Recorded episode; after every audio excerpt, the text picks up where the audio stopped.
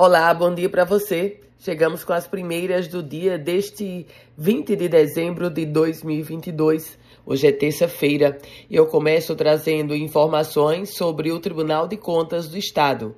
O conselheiro Gilberto Jales foi empossado como presidente do TCE para o biênio 2023-2024.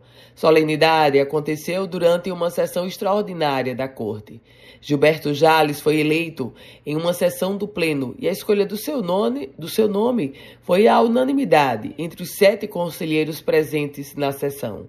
O novo presidente do TCE enfatizou durante a sua posse que uma das prioridades será dar sequência à modernização do tribunal, além de fortalecer as ações de controle externo.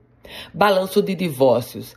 De janeiro a novembro deste ano, o Rio Grande do Norte registrou 417 divórcios nos cartórios de notas. Esse número é 24,9% menor que os 555 averbados durante o mesmo período do ano passado.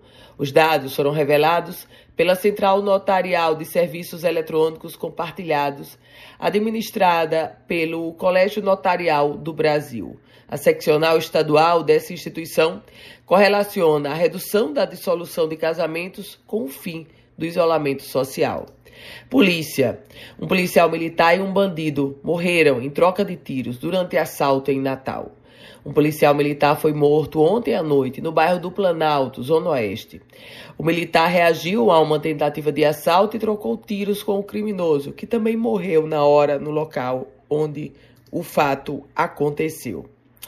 E as centrais informações agora de que o governo do Rio Grande do Norte começou a transição de empresas que operam no aeroporto de Mossoró.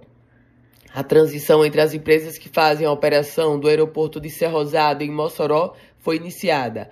A Infracea, empresa que atua na operação do aeroporto há cinco anos, dará lugar à Infraero, isso de acordo com a Secretaria Estadual de Infraestrutura. E o Hemonorte está com o estoque de bolsas de sangue considerado crítico. A situação é extremamente preocupante, nas palavras do próprio diretor-geral da unidade, Rodrigo Vilar. O estoque, que era para ser de 800 bolsas nesse período do ano, está na casa das 100 bolsas e a demanda é crescente. Por isso, a instituição vem fazendo apelo para novos doadores de sangue e que os antigos voltem. Duas estações ferroviárias foram inauguradas em São José de Mipibu. Os projetos, intitulados Estação Bonfim e São José de Mipibu, fazem parte da expansão férrea no estado do Rio Grande do Norte, uma expansão que está sendo feita pela CBTU. O investimento total nessa expansão é de 103 milhões de reais. Com as primeiras notícias do dia, Ana Ruth Dantas, a você um produtivo dia. Quer receber esse boletim diariamente? Manda uma mensagem para o meu WhatsApp. É o 987 16 8787.